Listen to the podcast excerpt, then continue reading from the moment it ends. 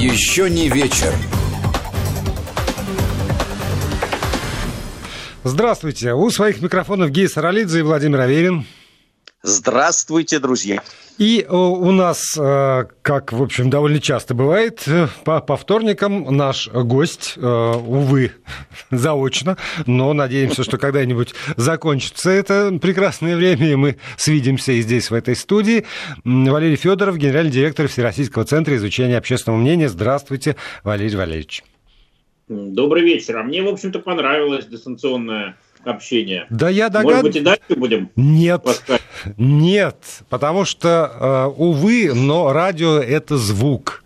И чем чище и приятнее звук, тем большее количество людей э, хотят слушать ваши умные речи. И поэтому я настаиваю, что когда все это закончится, вы приедете сюда в студию, и с наших прекрасных микрофонов будет доноситься ваш ракочущий баритон.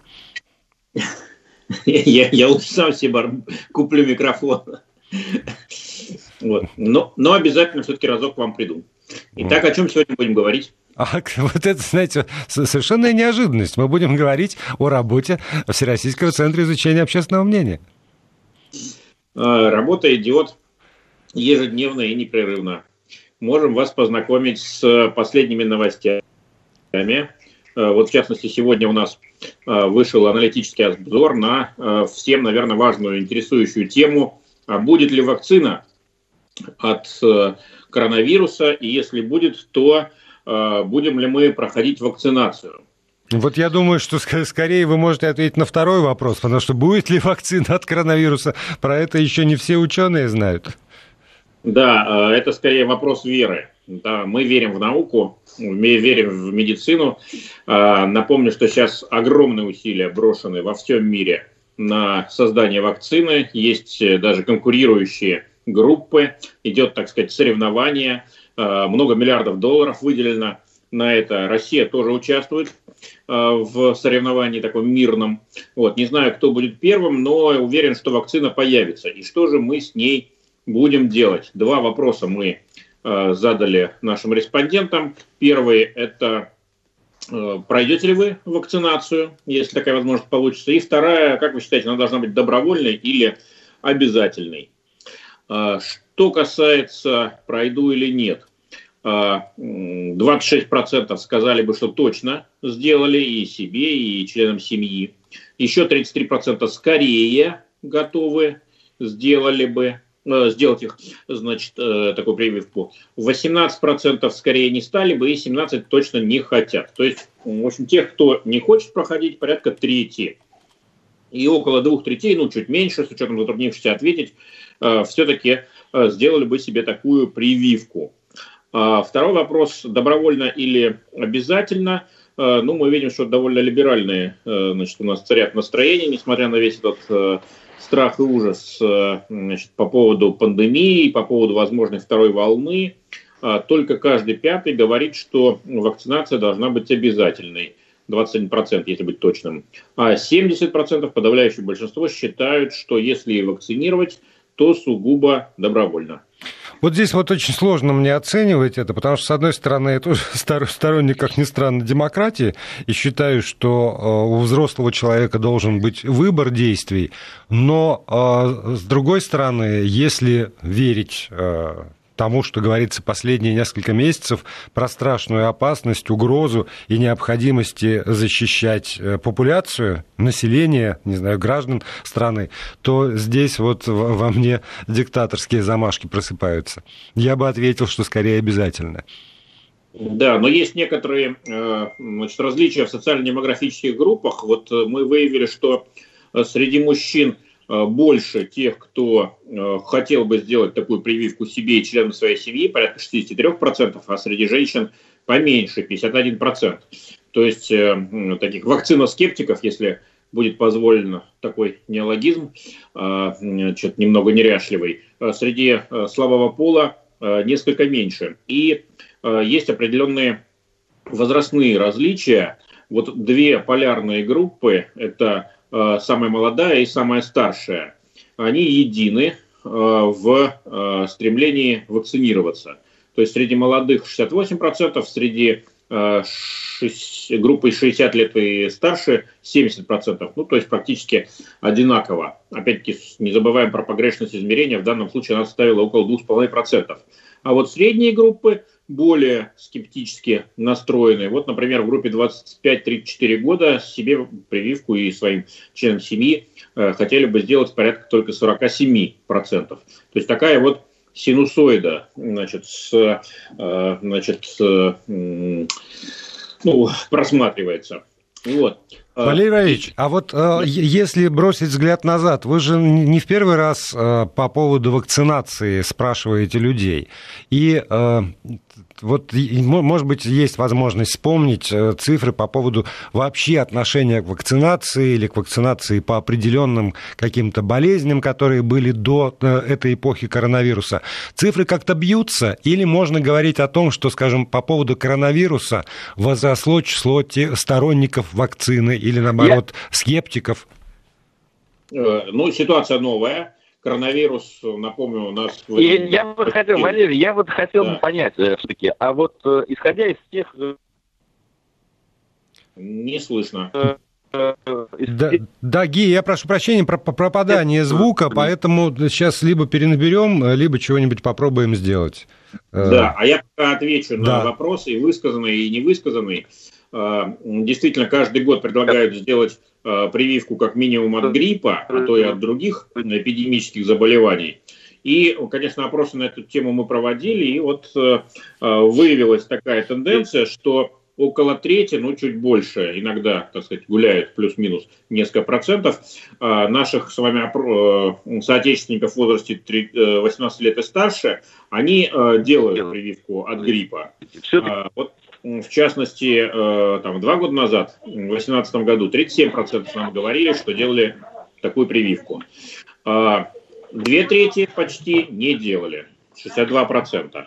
Ну, по разным причинам. Кто-то вообще не верит, кто-то считает себя очень, так сказать, э, э, сильным с точки зрения иммунитета, кто-то забыл, вот, кто-то денег пожалел вот, кого-то не позвали. Ну, в общем, спектр причин много, э, ну, длинный.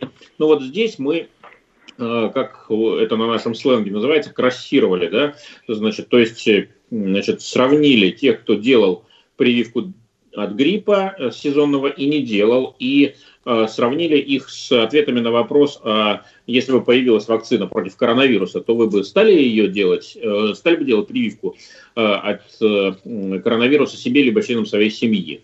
И корреляция действительно есть достаточно высокая.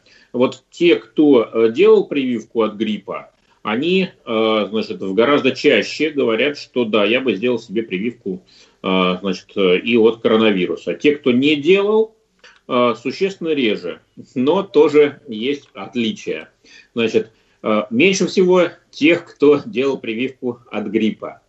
Побольше тех, кто не делал прививку от гриппа, но хотел бы сделать прививку от коронавируса. И больше всего тех, кто и от гриппа прививался, и сегодня хочет значит, попробовать привиться вакциной от коронавируса, когда она будет изобретена.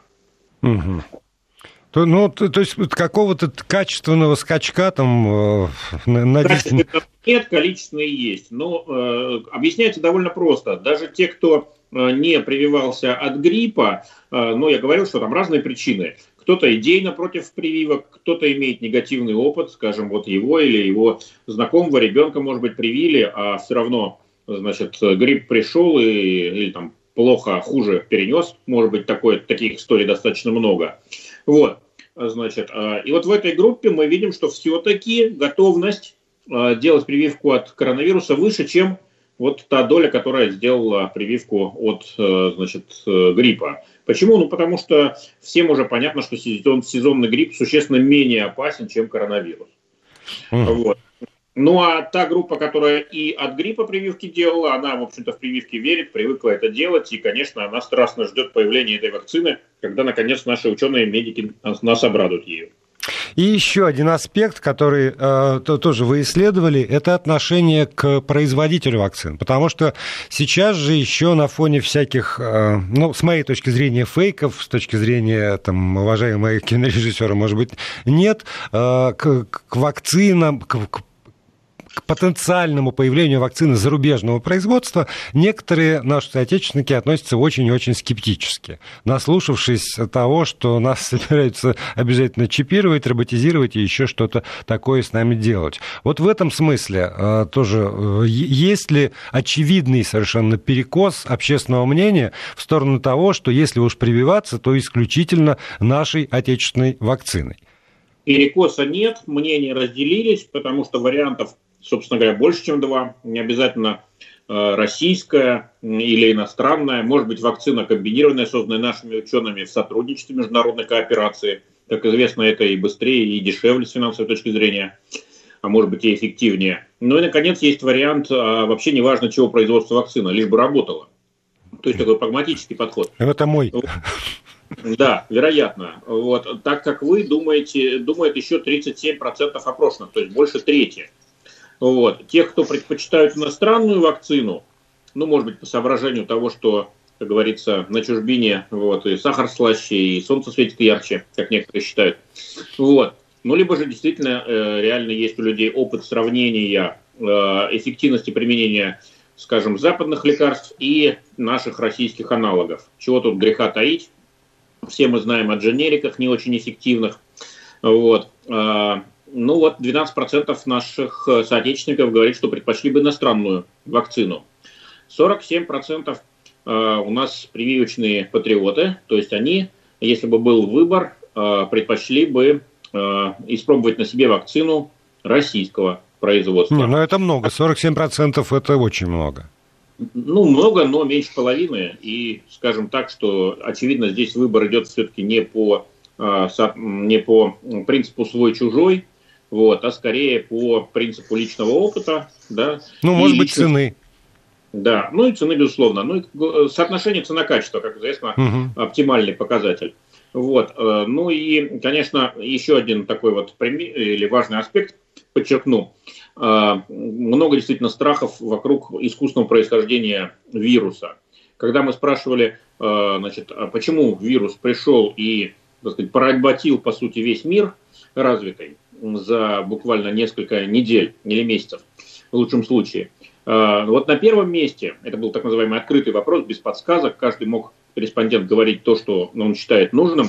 Вот на первом месте, там порядка 17% говорят, это безответственность, халатность, ну, предполагается, властей или медиков, или международных организаций, э, которые прошляпили, просмотрели вот эту вот угрозу, заразу в, так сказать, э, на, на начальных стадиях. Вот. Но на втором месте 11%, да, вот, э, это те, кто считает, что вирус имеет искусственное происхождение. Угу. Вот. То есть он был специально сконструирован. Вот. И все остальные версии менее вероятны. Вот, менее распространены, скажем так. Поэтому для чего я эти цифры назвал? Для того, чтобы так сказать, продемонстрировать, все-таки э, мы боимся, нам страшно. А, а когда нам страшно, мы любые самые невообразимые предположения готовы принять на веру. Вот. И так как э, международное сообщество, увы, а, не выдержала удара на прочность испытания коронавирусом, все по сути развалилось, каждая страна спасает себя в одиночку.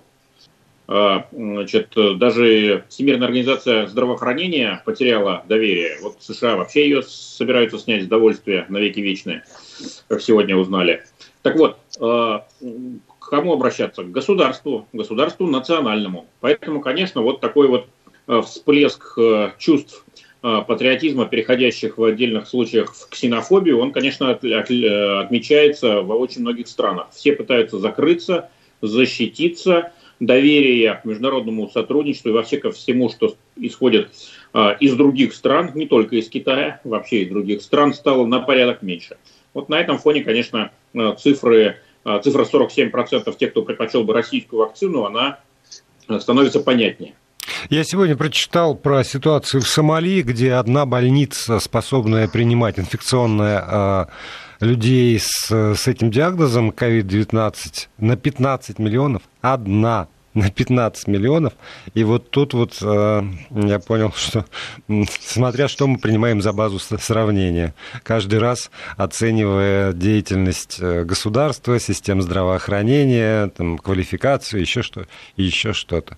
Правда, меня, меня это потрясло. На, э, Володя, я, честно, честно говоря, вот я вот по поводу доверия или недоверия там и так далее. Я, вы знаете, если медицинское сообщество до сих пор не может выработать единое мнение по поводу того, что э, нужны маски или нет. Да, вот я уже э, в течение двух месяцев наблюдаю по этому поводу э, э, вот просто дичайшие споры. Причем не просто каких-то там людей со стороны и так далее, а именно внутри медицинского сообщества. Нужны маски или нет, надо их одевать или нет. И до сих пор это там перчатки нужны или нет, ну э, и так далее. И никто не может до сих пор выработать единое мнение по этому поводу. Как люди хотят, чтобы э, э из такого сообщества медицинского, чтобы люди доверяли им. Я, я правда этого не понимаю. Ну, э, ты, ты знаешь, вот э, в, в этом смысле медикам, ученым э, и практикам сложнее, потому что когда ученые, там, например, теоретические физики не могут договориться по поводу какой-нибудь своей проблемы, там, какого-нибудь кварка, это слово, которое вдруг возникло у меня в голове. Да, я прошу бинома прощ... Ньютона, да, да, понимаю, да, то это как, ну, никого не трогает, вы там сами спорьте. А то, что медицина вот ровно такая же наука, как любая другая, и поскольку появилось новое явление, то э, эта наука должна как- как-то с ним разобраться, и для этого тоже нужно время, умы, и, там, не знаю, финансирование, все что угодно. Вот это почему-то мы не хотим принять. Выдайте нам однозначный рецепт, чтобы мы в него поверили. И тогда, конечно, получается, что когда кто-нибудь приходит и говорит, это злоумышленники сделали специально, чтобы истребить пенсионеров, то ну, в это поверить гораздо проще например. Или, или там, э, если кто-то считает, что там маску носить не надо, ну и хорошо, это и, и сэкономим, и есть обоснованное мнение. То есть поверить в простую версию всегда проще, чем понять, что э, все человечество столкнулось действительно с серьезным новым вызовом, для которого ну, нужно время, чтобы с ним разобраться, в том числе и ученым. Владимир, можно комментарий короткий? Конечно. Вам-то э, везде. Один из политиков крупных значит, я сейчас уже подзабыл его имя, но буквально пару недель назад, значит, э, так вот сардонически усмехаясь, спросил, если мировое правительство существует, то где же оно? Почему оно спит? Вот. Напомню, мировое правительство – это такая универсальная объяснительная конструкция, вот, которая способна э, значит, дать ответ на любой вопрос «почему?». Почему есть бедность, почему идут войны, значит, почему есть неравенство, почему Э, пандемия так э, пожаром прошлась лесным по э, всей планете и так далее и тому подобное. Мы когда проводили опросы на эту тему пару лет назад, выяснили, что существенно больше половины наших соотечественников верят в существование такого мирового правительства.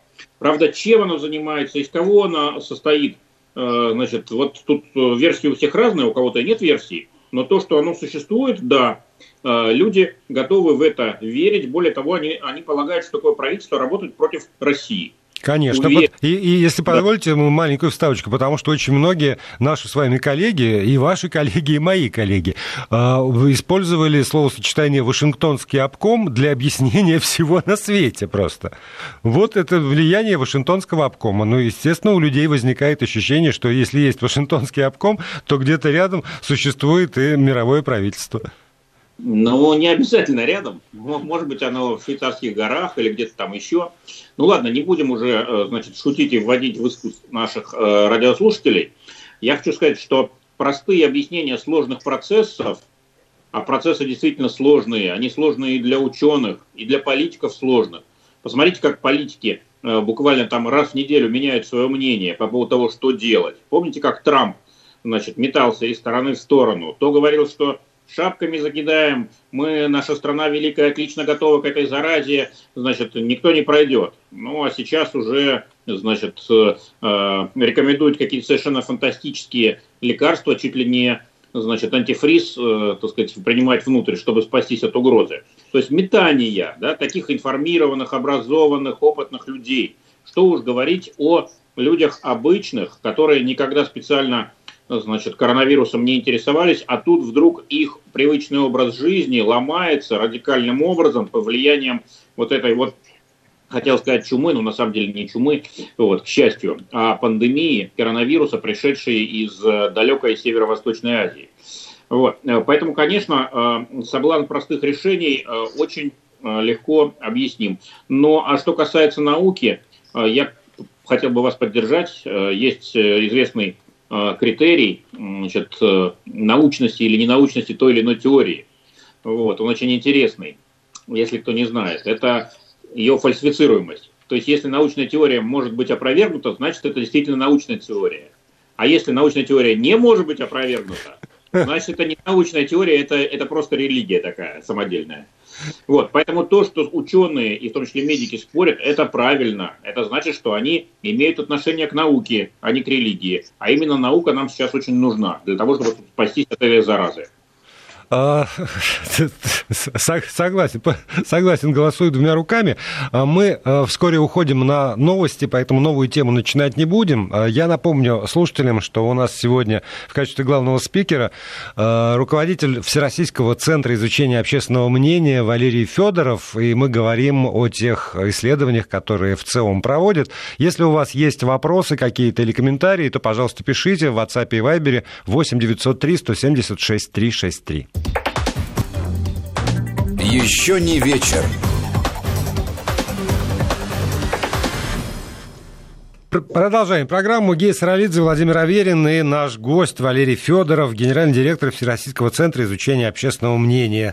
А, у микрофонов вы, у радиоприемников, и у вас есть возможность свои комментарии или свои вопросы сюда в студию присылать. Я их обязательно озвучу. Самые содержательные 8 903 176 363 для WhatsApp и Viber, 8 903 170 63 63. Если удобнее смс-портал, платные смс на короткий номер 5533, слово «Вести» в начале текста, это тоже обязательно окажется у меня на экране здесь. Ну, из того, что прислали, если любопытно, э, указываются конкретные адреса мирового правительства. Вот. Что, что особенно забавно. Ну и, конечно, а, как всегда, горячая тема. Прививочники и антипрививочники особенно возбудились и тоже накидали своих доводов по поводу а, того, что никогда никаких прививок ни почем, ни за что делать нельзя. Но я бы отвлекся, на самом деле, от коронавируса уже, коллеги. Да, я, я бы отвлекся от коронавируса. Все-таки вот там есть исследование по поводу оскорбления памяти о Великой Отечественной войне. Был такой опрос – Э, социологические, который в ЦИОМ провел. И э, ну, для меня интересные вещи там вот выяснилось по поводу э, того, что ну, да, мы с Володей по этому поводу много говорили в нескольких наших программах, но при этом выяснилось, что 32% ну, согласно исследованию в ЦИОМ, слышали об этом, и 68 об этом вообще не слышали да, а при, при том, что мне казалось, что это невероятный скандал, да, это большая такая действительно проблема, о которой все говорили. Э, почему так произошло? Вот мне интересно у Валерия спросить.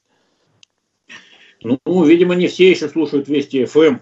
Это, конечно, прискорбно. Надо с этим что-то делать. Вот. Э, но это шутка. Я думаю, что... Удачная. Да. Я думаю, что удачная. Ну, так себе. Вот, ну, конечно, это как поразительная, э, значит, наглость, глупость и, в общем, оскорбление э, всего святого, что, значит, значимо для огромного большинства наших соотечественников. Но действительно разошлось это не так широко. Вот. Э, сказать, что это стало новостью номер один, нет, нельзя. Хотя, вы знаете, 32% от опрошенных, которые слышали, это ну, больше, ну, порядка 35 миллионов человек. Вот, то есть, э, э, в общем-то, резонанс не маленький.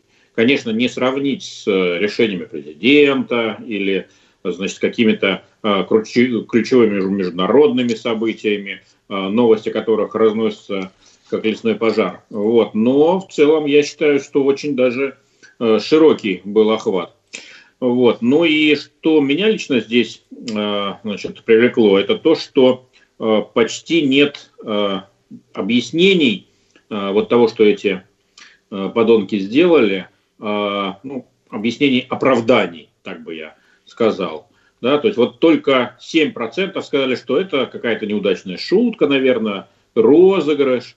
Вот. А все остальные, причем это был открытый вопрос, без подсказок каких-то, каждый мог называть все, что он считал нужным, а, оценили это как оскорбление, как провокацию, как кощунство, как вандализм, а, как попытка обесценить, обнулить символический смысл этой важнейшей акции. Напомню, речь шла об акции «Бессмертный полк онлайн».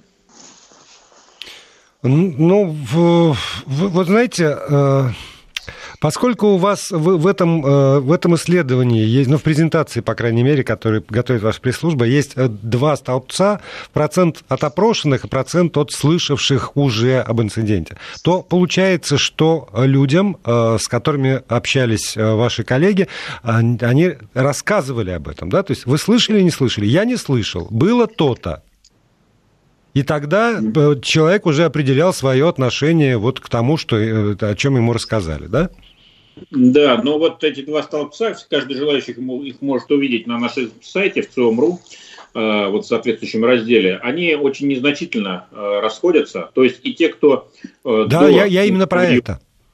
Да, и те, кто до интервью знал об этом, и те, кто узнал об этом от наших интервьюеров, практически идентичные ответы давали. То есть разница между ними там один-два, ну там в редких случаях 3%, э, что особенно привлекает внимание, потому что э, вопрос-то был открытый, повторюсь еще раз.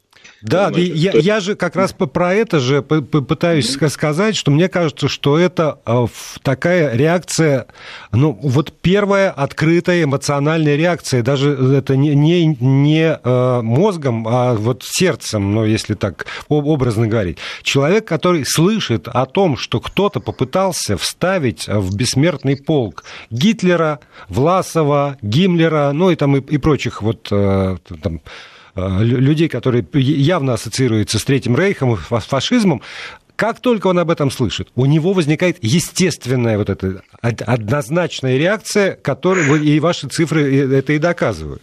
И неважно, он размышлял по этому поводу, не размышлял, у него сразу есть ответ на это. Ну да, то есть речь идет о норме социальной, которая укоренилась и которая действует практически автоматически. То есть люди не раздумывают, вот, у них реакция мгновенная. Если вот кто-то хочет э, значит, оскорбить ценности, значит, э, он провокатор, значит, он, скорее всего, оправдывает идеи нацизма, фашизма, ну или, во всяком случае, э, значит, настроен антироссийский и хочет все, что для нас свято, оболгать значит, и смешать с грязью. Вот эта реакция значит, практически такая универсальная, вот. Но это говорит о том, что действительно памятник, вернее, э, День Победы и вообще память о победе, о войне остается одной из главных ценностей э, в современном российском обществе.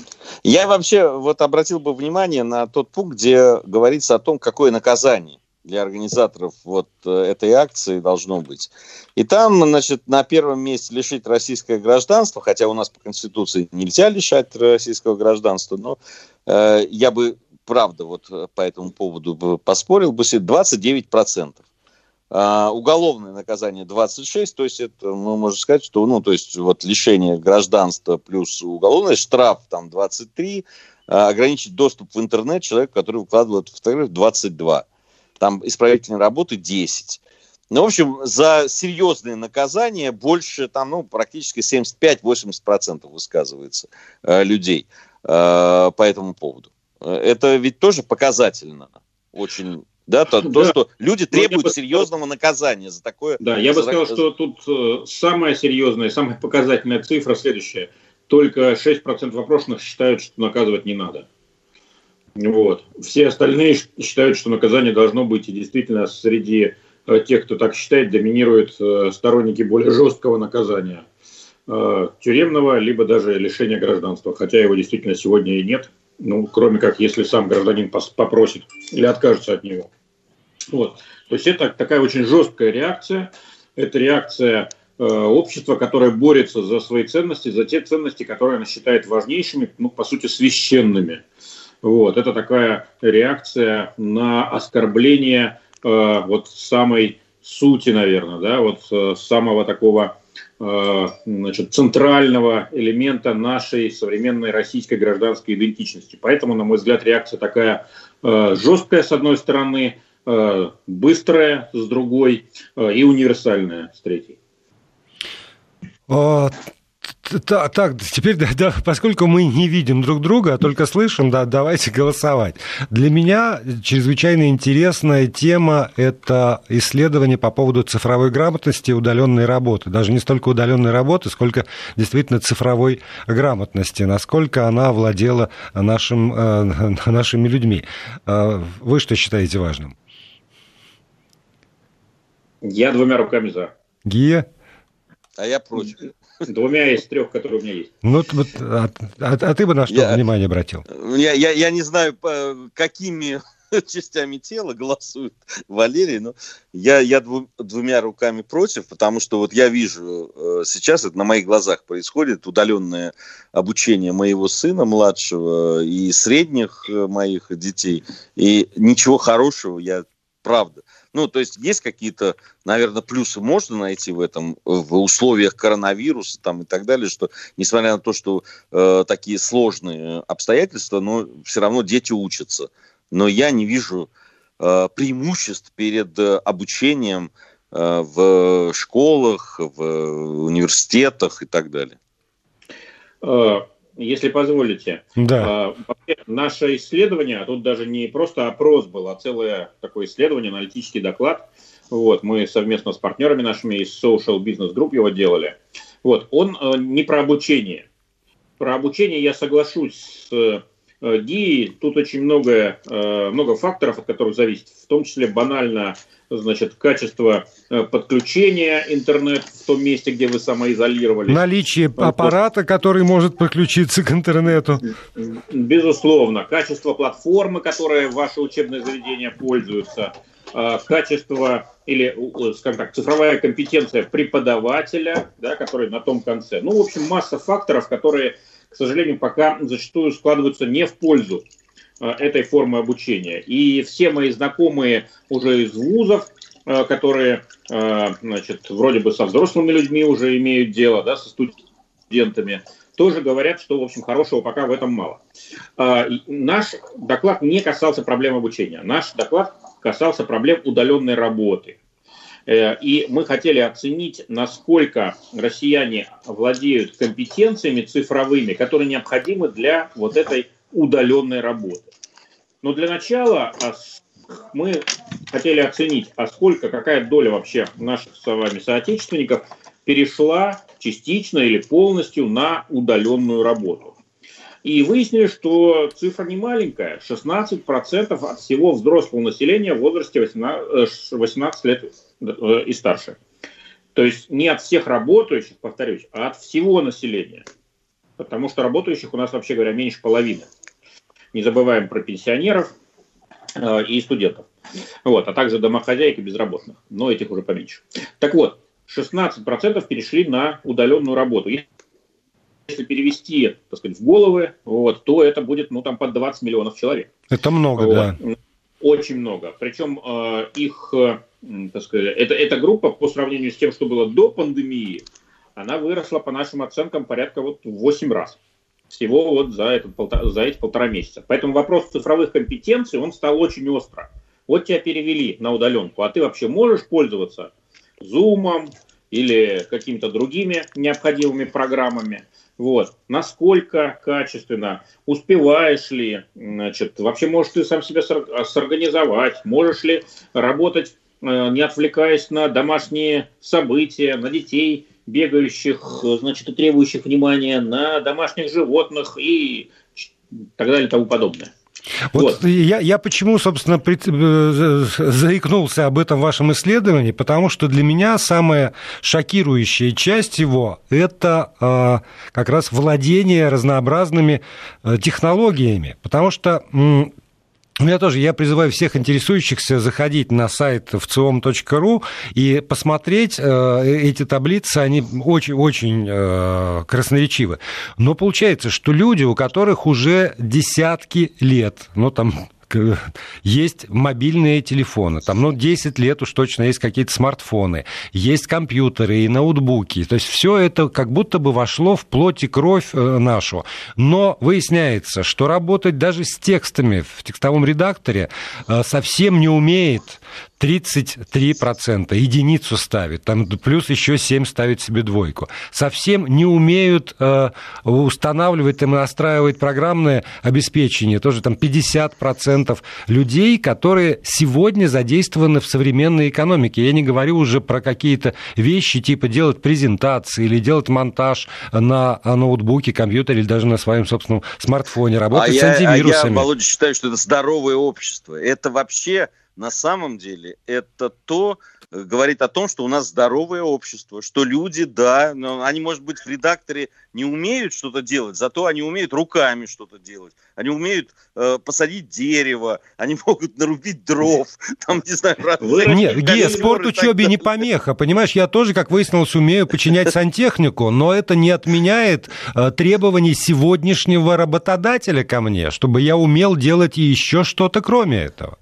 Твой работодатель хочет, чтобы, понятно, он, у него главные требования в том, что ты умный, воспитанный, там, образованный человек, который умеет свои мысли э, выражать э, посредством там, э, э разговорного русского хорошего языка, понимаешь? Да, к сожалению, 110 миллионов взрослых россиян не могут работать журналистами. Вот, да. Поэтому у работодателей Владимира одни требования, а у работодателей всех остальных они несколько отличаются. Совершенно Но если верно. позволите, я пару цифр буквально назову, очень важных для понимания э, вот всего, о чем мы сейчас говорим. Вот эти вот 16% перешедших на удаленную работу частично или полностью, мы спросили их, а вам вообще нравится эта удаленка или нет? Вот, выяснилось, что тех, кому она очень нравится, 11%, и скорее нравится 25%. В общей сложности 36%, чуть больше трети. Вот. А две трети либо она им скорее не нравится, либо совсем не нравится. То есть пока удаленка это скорее вынужденное э, решение от безысходности, а не свободный выбор. И опять, опять я в большинстве. Да. Значит, а, а, соответственно, когда все это закончится, если закончится, будем надеяться, э, значит, большинство с удовольствием вернется в офис или на производство, или где оно там работает, в общем, э, прочь, э, значит, из дома родного. Теперь, почему те, кто, та треть, которая удовлетворена переходом на значит, удаленку, вот что она называет в качестве главных причин, мотивов, Треть говорит, не тратится время на дорогу.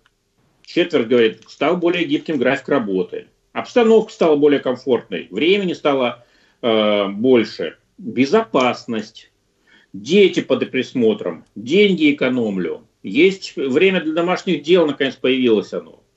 Успеваю больше сделать. В общем, да, и удобство. Удобство и комфорт. Вот э, сказать, если э, у вас дома комфортно, значит, если вы умеете правильно организовать свою работу, находите время и для домашних дел тоже, значит, и детей умеете, за детьми успеваете присматривать, вот, и если умеете в гибком графике работать и не любите тратить время на дорогу, пробки и все такое, то вам прямая дорога в удаленщике. А вот те две трети, которые негативно пока, или скорее негативно оценили свой опыт удаленной работы, они на что жалуются?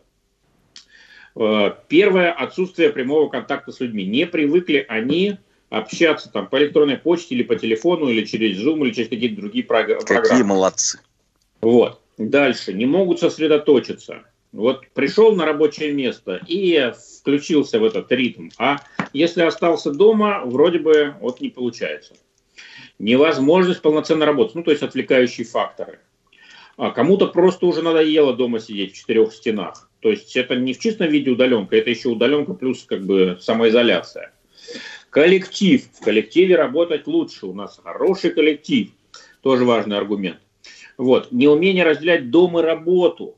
И только там ближе к концу, значит, первого десятка аргументов появляется плохое качество интернета, маломощные компьютеры, вот, а, значит, а необходимость работать с компьютером как мука такая, да, как вот э, контрмотив, он вообще чуть ли не на последнем месте. К чему я все это говорю? Э, те, кто сегодня находится на удаленке, но не рад этому, не рад не потому, что они не умеют работать с компьютером. И не потому, что они не владеют текстовыми редакторами, э, фотографии не могут там э, себе в фотошопе обрабатывать или файлы где-нибудь там размещать. Вот. Это люди в основном умеют, но прежде всего умеют те, Э, кому это, кому это надо, да. Тут я, да. прошу прощения, не предупредил, что у нас истекает время, поэтому я э, говорю спасибо Валерию Федорову, генеральному директору Всероссийского центра изучения общественного мнения за сегодняшний разговор. Жду вас в эфире в том или ином э, виде э, непрерывно. Спасибо вам большое.